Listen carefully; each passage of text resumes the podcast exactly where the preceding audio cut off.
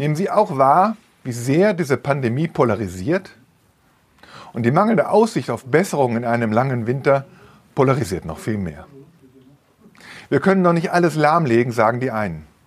Verstehen die nicht, dass es einen harten Schnitt braucht, weil sonst alles nur viel schlimmer und langwieriger wird, sagen die anderen. Und auf uns prasseln diese Positionen ja nicht nur ein.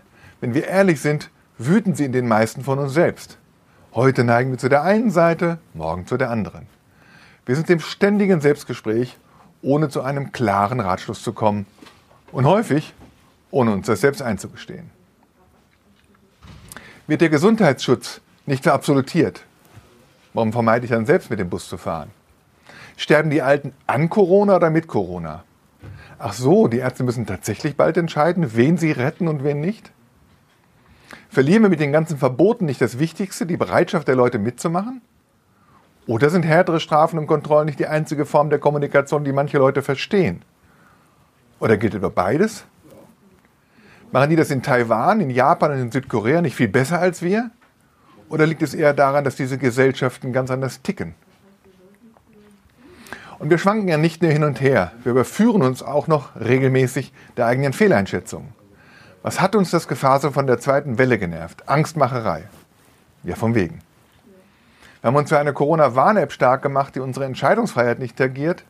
Jetzt schwant uns, dass der Datenschutz das einzige Freiheitsrecht der Pandemie ist, das wir zum Tabu erklärt haben. Wir haben in einem weiteren Lockdown die Katastrophe gesehen.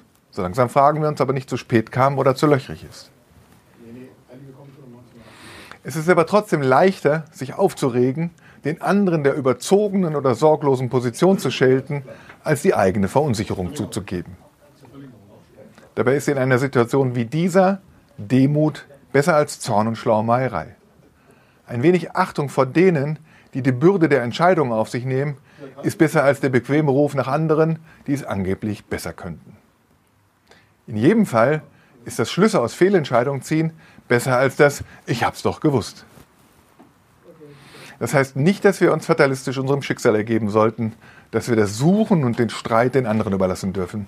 Gerade jetzt bitte nicht. Das heißt auch nicht, dass Medien nicht Fehlentscheidungen offenlegen sollen, auch wenn sie diese vorher selbst nicht erkannt haben. Es ist schlicht unsere Aufgabe. Mein Ratschlag lautet aber, mehr suchen und zweifeln, als eilfertige Ratschläge erteilen. Und sich engagierter für die Verlierer dieser Naturkatastrophe einzusetzen, nicht nur politisch, nicht nur medial, sondern auch ganz persönlich.